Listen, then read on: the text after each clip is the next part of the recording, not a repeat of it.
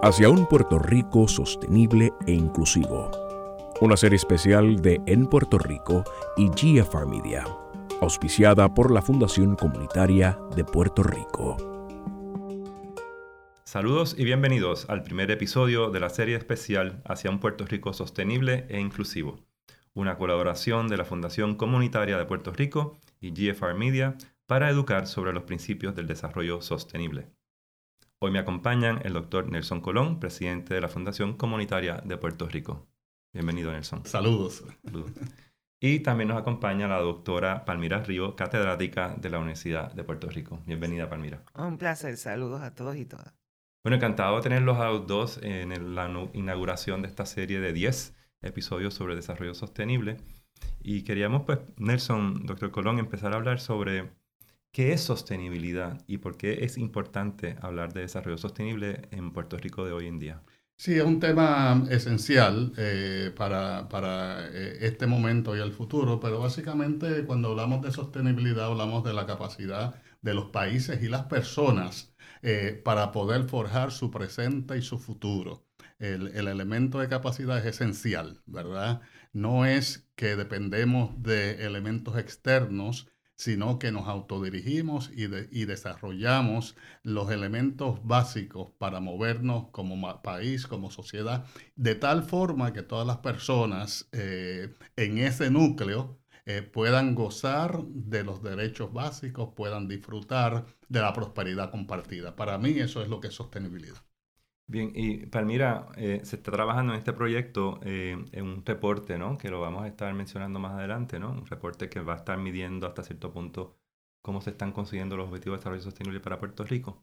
Eh, pero de, su experiencia, ¿no? Como académica, ¿cuáles son los retos principales para Puerto Rico, ¿no? Y, nuestra economía para poder empezar a integrar estos objetivos en nuestras políticas públicas?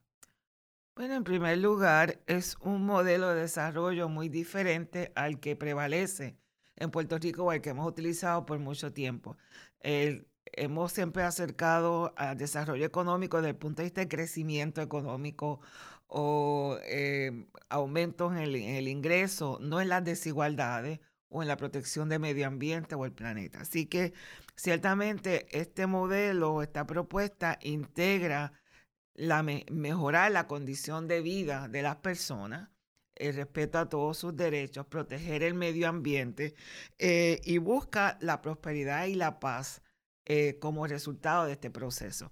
Así que los, los, indicadores de éxito van a ser diferentes, no va a ser como los informes que uno ve de que aumentó el consumo de cemento o se compraron más carros, no, esos no son indicadores de mayor equidad, inclusión y desarrollo económico.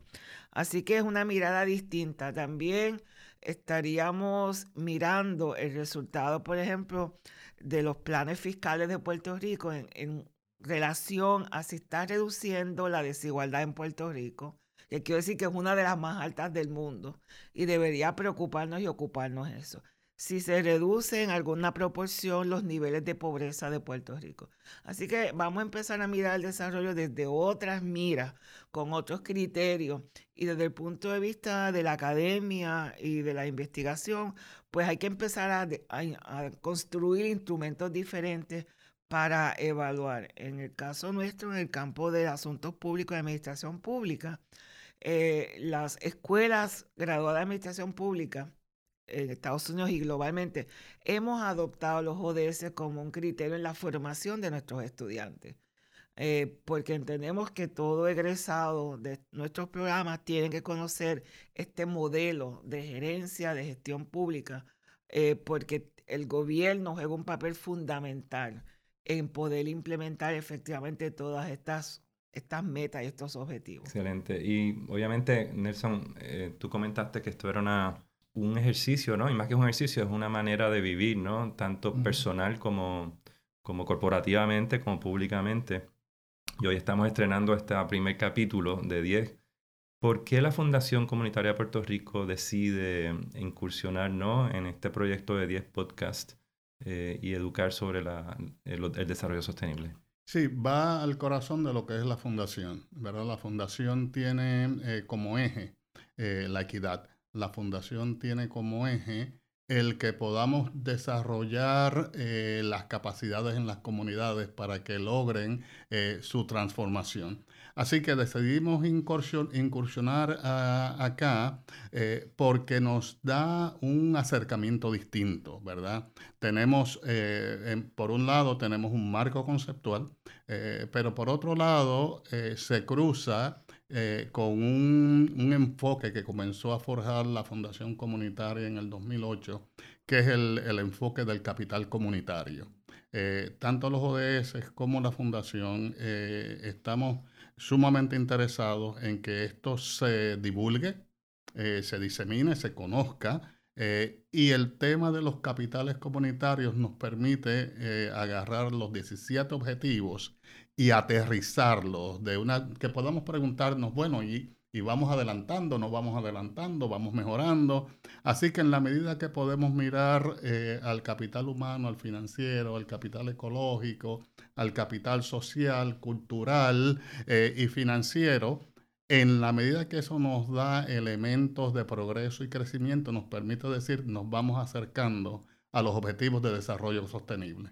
Bien, y en ese sentido, eh, Palmira, los ODS ya llevan eh, ¿no? desarrollándose realmente desde hace mucho tiempo, porque los ODS vienen de esta estirpe eh, de, de, movimientos globales, ¿no? Derechos humanos y ecológicos. Pero realmente, para explicarle a nuestra audiencia qué son los Objetivos de Desarrollo Sostenible y de dónde salen. Bueno, como mencionabas, es parte de un proceso de muchos, muchas décadas de desarrollo, de hacer efectivo la Declaración Universal de los Derechos Humanos, de que todos los seres humanos son iguales y deben disfrutar de iguales derechos. Y, en, consecuencia, pues se han desarrollado muchas conferencias, planes, este, eh, propuestas de desarrollo, pero hasta ahora eran todas dispersas el de los derechos de la mujer por la conferencia de Beijing, medio ambiente por otro lado, etcétera. Eh, pero empieza ya y, se conjuga primeramente en el 2000 con los objetivos de desarrollo del milenio, que empiezan a integrar el, eh, y buscar una propuesta de un plan de desarrollo que empieza a integrar diferentes objetivos. Eh, ese primer plan, esa primera década. Eh, pues no se lograron los objetivos que se esperaban porque también coincide con una crisis económica mundial. Eh, así que en el proceso de evaluación de la misma se empieza a gestar esta nueva agenda, mucho más ambiciosa que la anterior. Eh, en este caso se identificaron 17 objetivos y 169 métricas. Eh, que eso asusta al mejor. pero ciertamente da unos indicadores bien específicos de cómo sabemos que realmente estamos progresando y dónde debemos mejorar. Claro que todo esto se tiene que atemperar a cada país. Eh, y, tiene dos grandes pilares. Por un lado es la equidad. Y por eso decía antes, para hablar de desarrollo hoy en día tenemos que traer a la conversación la equidad. No se puede quedar atrás. Y de hecho, está consigna de que nadie se quede atrás. Y la el otro pilar de esta propuesta es el desarrollo sostenible. Este modelo de desarrollo tiene que estar armonizado con nuestro medio ambiente. Tiene que realmente entenderlo y trabajar con el planeta Tierra, ¿no? Así que, por ejemplo, en este, en este contexto, las islas, que nosotros somos una de ellas, están jugando un papel bien importante en entender y desarrollar políticas públicas, eh, programas que realmente fomente un desarrollo armonizado con ese contexto de las islas. Eh, y ahí, por ejemplo, Puerto Rico pues puede y, trabaja con, no solamente con Hawái, con todo el Caribe, con el Pacífico. Y tan cercanos como en abril, habían compañeros de aquí de Puerto Rico participando en una conferencia sobre las islas, sobre la sostenibilidad en Guam, en el Pacífico. Así que este proceso se está dando. Nelson, este concepto de islas, ¿no? De, de somos, tenemos unas capacidades finitas, ¿no? Definidas, no son un continente. Puede ser una ventaja y puede ser una desventaja también, ¿no? El concepto de capitales comunitarios, ¿cómo puede incidir, ¿no? En las políticas públicas hacia el desarrollo eh, sostenible? Eh, sí, eh, el concepto de capital comunitario lo que te da es como seis referentes, ¿verdad? Que nos permiten preguntarnos, ¿nos vamos moviendo hacia un tipo de desarrollo que sea sostenible y equitativo? Así que en ese sentido, en, algunos eh, lugares se ha intentado agarrar eh, objetivo por objetivo de desarrollo sostenible. Pienso que no funciona así. Eh, si uno lo, lo, lleva pedacito a pedacito, no vamos a llegar. Así que hay que buscar un marco que, abarcador que nos permita agrupar esos 17 objetivos. Pienso que como isla, pienso que como isla que es puente en las Américas, tenemos unas ventajas reales. Por ejemplo, el tema de energía. Eh, Puerto Rico puede perfectamente ser un laboratorio eh, de energía equitativamente distribuida, eh, mirando a los recursos de la energía renovable, energía solar, viento, agua. El hecho de que seamos isla y que seamos pequeños nos da mejores y mayores posibilidades de lograr esos, esos objetivos. Así que de lo que se trata es de, ver, eh, recordando que estos son propuestas para los gobiernos. Así que, eh, ¿cuál es el rol de las organizaciones sin fines de lucro? Eso lo podemos discutir eh, más adelante. Pero recordando eso, se trata de ver cómo podemos ir reconfigurando, cómo podemos ir apretando estos objetivos de tal manera que podamos mirarnos eh, y, como decía el, Papa Francisco en la encíclica Fratelli Tutti, eh, podamos mirar y decir, aquí nadie se descarta, aquí nadie es descartable. Eh, todos los seres humanos tienen igualdad de derechos y todos los seres humanos tienen igual capacidad para producir para el bienestar de todos. Uno, uno podría perderse ¿no? en, en, medir los objetivos de desarrollo sostenible y, y se puede convertir en un ejercicio como más tecnocrático de política pública. Y de hecho ya las Naciones Unidas están advirtiendo pues que ha habido un atraso ¿no? en, muchos países por las razones que sabemos eh, en, en, conseguir los objetivos de desarrollo sostenible.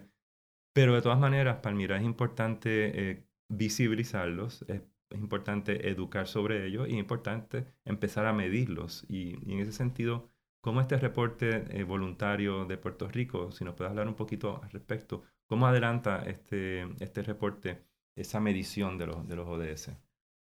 Bueno, Puerto Rico, al igual que muchos otros países, va a enfrentar el primer reto de las estadísticas. Y yo creo que va a poner sobre la mesa la importancia y la necesidad urgente de tener mejores sistemas estadísticos. Eso lo han enseñado en otros países, pero yo creo que aquí es evidente que tenemos que dar pasos afirmativos en esa área. Eso es fundamental para tomar decisiones de política pública informadas. Eh, para poder eh, identificar cuáles son los problemas, la magnitud del problema y si estamos progresando en esa dirección. Algo que observamos también en este proceso de los ODS es que más allá de los gobiernos centrales, eh, gobiernos locales, organizaciones comunitarias, organizaciones especializadas, están adoptando los ODS como un modelo. Así que ha sido, a pesar de la complejidad, también tiene la flexibilidad eh, vemos como ciudades, no solamente estados, Hawái, eh, Nueva York, pero ciudades como Orlando, Los Ángeles, que han adoptado los ODS como un modelo para su funcionamiento y emiten informes eh, de, de, Voluntary Review. También organizaciones como ARP, que empiezan a temperar los ODS con los objetivos de un envejecimiento saludable. Igualmente grupos étnicos, los pueblos indígenas, los afrodescendientes, de hecho eh, hace unas semanas se estuvimos reuniendo en Colombia con la vicepresidenta y las organizaciones afrocolombianas para empezar a armonizar los ODS con esta agenda. Así que a pesar de la complejidad, también tiene esa flexibilidad y muchas organizaciones y países o gobiernos locales lo están haciendo. Y en esa línea que estamos proponiendo que desde Puerto Rico con todos los problemas que enfrentamos, tenemos un modelo que nos puede ayudar a darle respuesta a la crisis que enfrenta el país. No solamente hablar del problema, pero también decir, mira, si hay alternativas y más aún que ya algunos de esos trabajos se están haciendo, no conscientemente que están bajo la sombría de los ODS, pero muchas organizaciones comunitarias ya están adelantando algunas de esas agendas. Y es lo que estamos descubriendo con, la, con el trabajo de investigación, de que algo ya se está haciendo, no, no empezamos en cero o todo es negativo. Y es fortalecer ese trabajo, pero también promover las alianzas y el trabajo de colaboración entre todas estas organizaciones. Tal parece ser, eh, Nelson, que la, el movimiento de, de, sostenibilidad eh, ha nacido y nace y se, y se hace desde las comunidades. Eh, han sido las comunidades quienes lo han estado articulando, abogando por ello. Y, en ese sentido, ¿cómo la fundación ha podido seguir capacitando a las comunidades para seguir este, promoviendo estos objetivos? Ciertamente, eh, eh, tiene una extraordinaria oportunidad verlo desde el nacimiento de las comunidades porque dependería de la voluntad del gobierno adoptar estos 17 objetivos. Así que en ausencia o en carencia de eso, entonces vemos el modelo de, desde la base hacia arriba. Eh, y la fundación eh, ha estado mirando el desarrollo de distintas comunidades. Por ejemplo, eh, hay una, una, organización, COSAO, ¿verdad?, que está mirando en Mutuado, está mirando eh, tanto el desarrollo económico como el desarrollo agrícola, como la sostenibilidad alimentaria. O sea, ahí vamos teniendo ejemplos y aprendizajes, al igual que lo que está pasando en Loíza. Así que, que el, el, el, modelo comunitario realmente lo que nos da son experiencias, nos da pequeños laboratorios de aprendizaje que lo que hacemos en pequeño lo podríamos hacer para todo Puerto Rico, que al final de cuentas no es tan grande tampoco.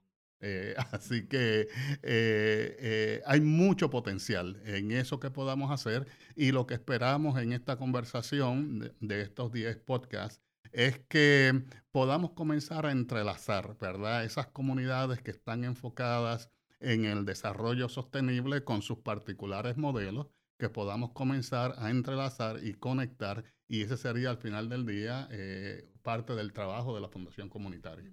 Y hay que recordar, ¿verdad, Palmira, que los ODS son objetivos que están entrelazados entre sí, eh, que no se deben compartimentalizar eh, como tal.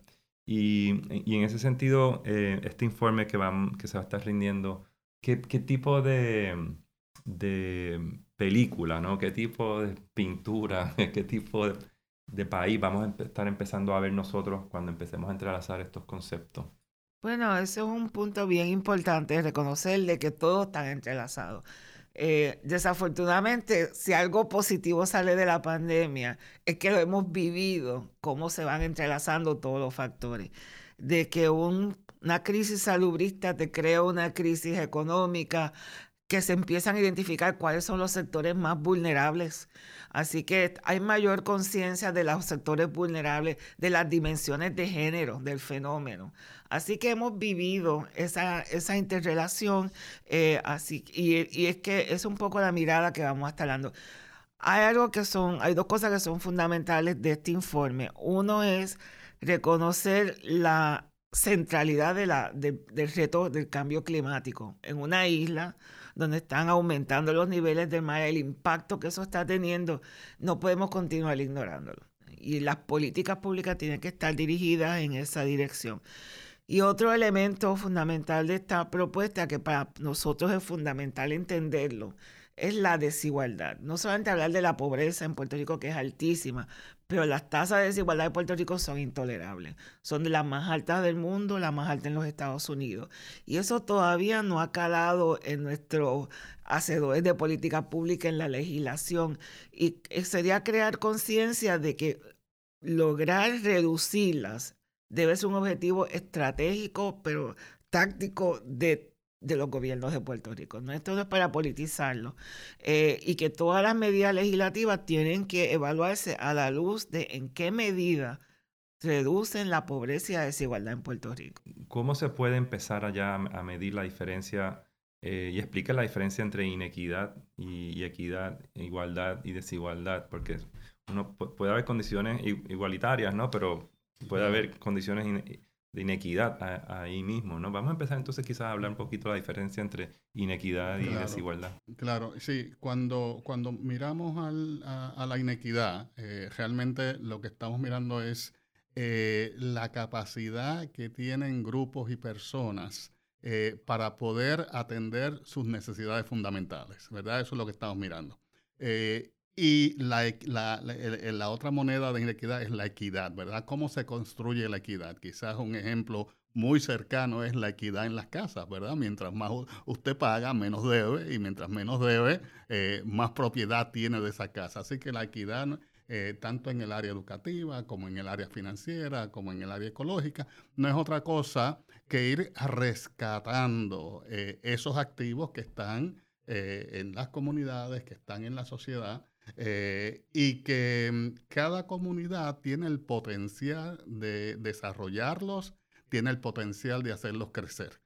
así que una medición, una forma de medirlo es en esas seis áreas fundamentales, cómo nos estamos desarrollando, cómo comenzamos eh, con el capital ecológico. Ha habido menos erosión, ha habido mayor protección del, medio ambiente. ¿Cómo miramos el capital financiero?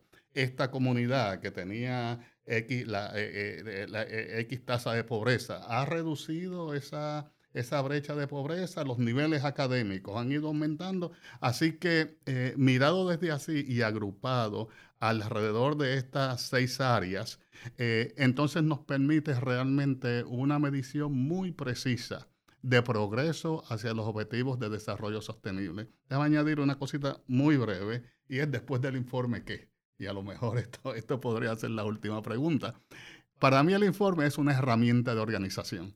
Para mí el informe es una herramienta para podernos sentar con comodidades, instituciones y decir, este es el cuadro. ¿Cómo nos organizamos para movernos y progresar en cada uno de los, objetivos de desarrollo sostenible. Así que esa herramienta de datos, de información, de métrica, es fundamental para generar esa conversación y desde mi óptica, esa conversación comunitaria. Hay una capacidad enorme de académicos y, académicas puertorriqueñas, hombres y mujeres, eh, también profesionales, eh, también gente, de la comunidad, que todos están trabajando en distintas, eh, en distintas facetas del desarrollo sostenible. ¿Cómo la fundación, esta es una pregunta para ambos, puede empezar a recopilar y a tratar de recopilar todo este saber que existe y que se está practicando desde el ámbito, desde el ámbito comunitario hasta el ámbito académico y profesional, eh, y cómo estas voces no se quedan fuera, ¿no? Es parte, en efecto, del trabajo que está haciendo Palmira eh, en la fundación, como consultor en la fundación, recopilar información. Estamos creando indicadores, estamos creando bancos de datos, estamos conectando con los bancos de datos existentes. Eh, así que parte del trabajo de este proyecto dentro de la Fundación de los Objetivos de Desarrollo Sostenible no es otra cosa que ir acumulando información y presentar eso en lo que sería el informe voluntario. ¿verdad? Así que ese informe realmente al final del día es una manera de, capturar todos esos saberes eh, y el Instituto de Estadística y lo que tengan los departamentos, eh, inclusive lo que esté haciendo la legislatura y lo que estén haciendo los investigadores, ir capturando esos, esos saberes en este informe, que es lo que estamos llamando el informe voluntario. Así que ahí tenemos una herramienta muy poderosa para capturar esa información. Sí, estamos reuniéndonos con diferentes sectores Primero para recibir los insumos de ellos, para identificar cuáles son las áreas prioritarias y que nos ayuden a recoger información. Así que ya tuvimos una primera reunión muy amplia, muy exitosa con muchas personas de diferentes organizaciones, pero también vamos a tener reuniones con el grupo especializado por el sector gobierno, eh, aprovechando de muchos de mis egresados que están en posiciones para ayudarnos a recoger la información y que también lleven ese mensaje a sus agencias, eh, con sectores comunitarios, eh, con grupos universitarios, porque hay mucho trabajo para las universidades en la, en la, en la agenda 2030. Y también incluimos una reunión con organizaciones de base de fe, porque muchas organizaciones de base de fe están haciendo este trabajo no consciente que está abajo. Así que eh, vamos a integrarlo y queremos tener una reunión con representantes de medios de comunicación para formarlos, para que conozcan y sean también eh, eh, actores en transmitir este mensaje. Así que hay muchas reuniones que vamos a estar llevando y conversaciones, porque esto tiene que ser muy amplio. pero ah, este, este informe, Nelson, tendrá, ¿Con qué cadencia se va a estar publicando? ¿Cuáles son los próximos pasos? Sí, próximos pasos. El informe debe estar listo eh, en unos 18 meses. Eh, ya la primera tirada la estaríamos viendo a principios del próximo año en lo que se pule, porque el interés de la fundación es que sea un informe colaborativo. Esto es una gestión en el fondo de liderazgo. Eh, así que esto es un llamado al liderazgo institucional, al liderazgo de universidades, al liderazgo de las organizaciones comunitarias, inclusive eh, al liderazgo gubernamental, eh, a que miremos ese informe, a que entremos en esa conversación, al liderazgo de los medios de comunicación a que entremos en esa, en esa conversación para realmente poder organizarnos para mover hacia adelante estos objetivos, uno, y dos, comunicarnos la velocidad que nos estamos moviendo o que no nos estamos moviendo, eso es una posibilidad también, eh, y poder comunicarnos cuán cerca o cuán lejos estamos de los objetivos de desarrollo sostenible. Para mí, eh, es, esa es el gran valor, es su posibilidad de organizar, eh, organizarnos en Puerto Rico a distintos niveles y realmente ejercer una gestión de liderazgo para que el país se mueva en esa dirección. Y en ese sentido, pues esta serie de 10 episodios que la Fundación Comunitaria de Puerto Rico está auspiciando junto con la colaboración de, de la doctora Río de Palmira, eh, va a estar visibilizando muchos de estos expertos, eh, tanto de expertos de la práctica como expertos del estudio eh, de, del desarrollo sostenible en Puerto Rico. Y estamos invitando a la audiencia a que mantenga, se mantenga eh, sintonizada a este podcast. El segundo episodio que vamos a tener eh, se va a, va a tratar sobre el fin de la pobreza y hambre cero. Y estamos viendo cómo ya estamos integrando ¿no? los objetivos de desarrollo sostenible y cómo también eh, el concepto del hambre, que se, tiende a, a, minimizar en Puerto Rico, existe claramente. Quiero agradecer al doctor Nelson Colón, presidente de la Fundación Comunitaria de Puerto Rico, la doctora Palmira Río, catedrática y experta en el tema de la Universidad de Puerto Rico, por haber estado acá en este primer episodio de la serie hacia un Puerto Rico sostenible e inclusivo, una colaboración de la Fundación Comunitaria de Puerto Rico y GFR Media. Será hasta la próxima en el segundo episodio de esta serie. Muchísimas gracias por estar. Hacia un Puerto Rico sostenible e inclusivo es una serie especial de En Puerto Rico, auspiciada por la Fundación Comunitaria de Puerto Rico. Este podcast es una producción de GFR Media. En fcpr.org puedes encontrar todos los episodios del podcast e información sobre los objetivos de desarrollo sostenible. También puedes escucharnos en todas las plataformas de podcast y en elnuevodía.com.